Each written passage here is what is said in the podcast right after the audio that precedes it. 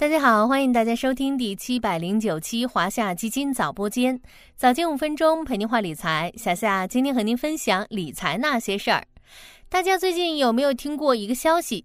电力现货市场的基本法快来了。这说的其实是两份文件。就在近日，国家能源局发布了《电力现货市场基本规则》征求意见稿，《电力现货市场监管办法》征求意见稿。旨在规范电力现货市场的运营和管理，依法维护电力市场主体的合法权益，推进统一开放、竞争有序的电力市场体系建设。这两份征求意见稿是国家层面首次出台电力现货市场规则性文件，因此被业界称为电力现货市场的基本法。那么，咱们今天就来聊聊，究竟什么是电力现货市场？电力现货市场的建设又有哪些积极意义？先来聊聊电力现货市场。之前科普期货市场的时候，小夏跟大家介绍过现货的含义。一般的商品交易都是从现货开始的。电是一种非常特殊的商品，看不到、摸不着，但依然具备商品属性，因此也涉及到现货交易。经常去菜市场买菜的小伙伴应该有经验，在一天的不同时间，菜市场上的肉菜价格是不同的。比如早上的肉和菜新鲜一些，价格也贵点；晚上的很多都是别人挑剩下的，价格也便宜点。这说明，作为一般商品的肉菜，在一天中产生了时序价格，而受到供需等因素影响，电力市场也有时序价格差异。除了时序价格差异，还有地区电价差异。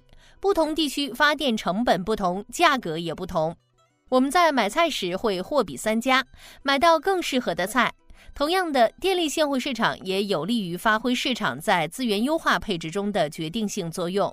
那些能源禀赋强、发电能力强的地区，能够将电卖到耗电量大的地区，从而实现经济效益。建设电力现货市场好处多多，小夏带大家重点了解两个方面。第一，现货市场能够发现市场价格，市场有一定的规则，因此提供了一个有序经营、价格合理、公平交易的交易环境。电力现货市场也有相应的规则，因为电价具有时序价格和位置信号，所以通过对现货市场中历年电价的调研，电价的中长期市场价格就能水落石出。让电力回归商品属性，充分发挥市场在电力资源配置中的决定性作用。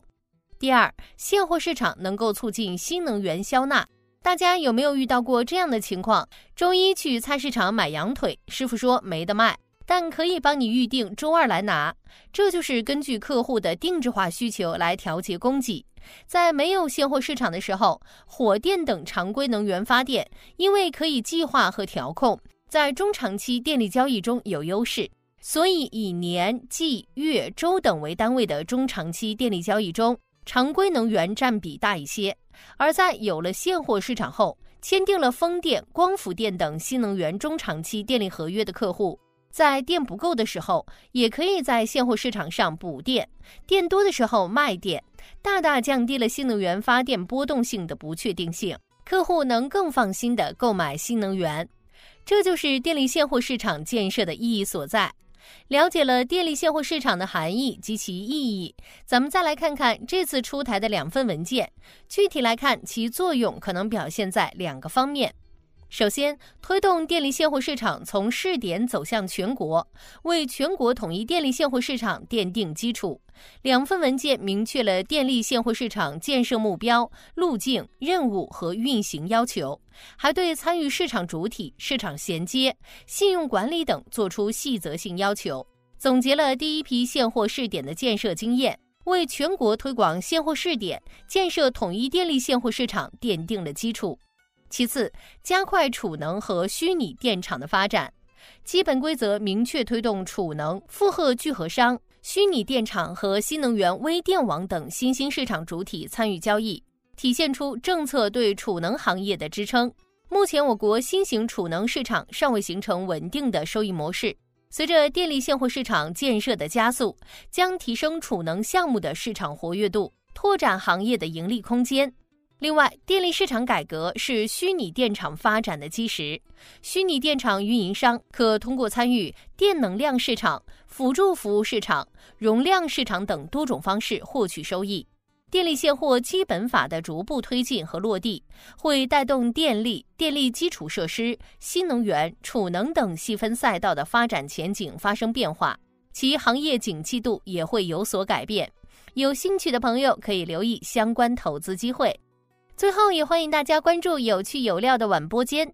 如果你也有想要了解的投资故事，欢迎在评论区留言哦。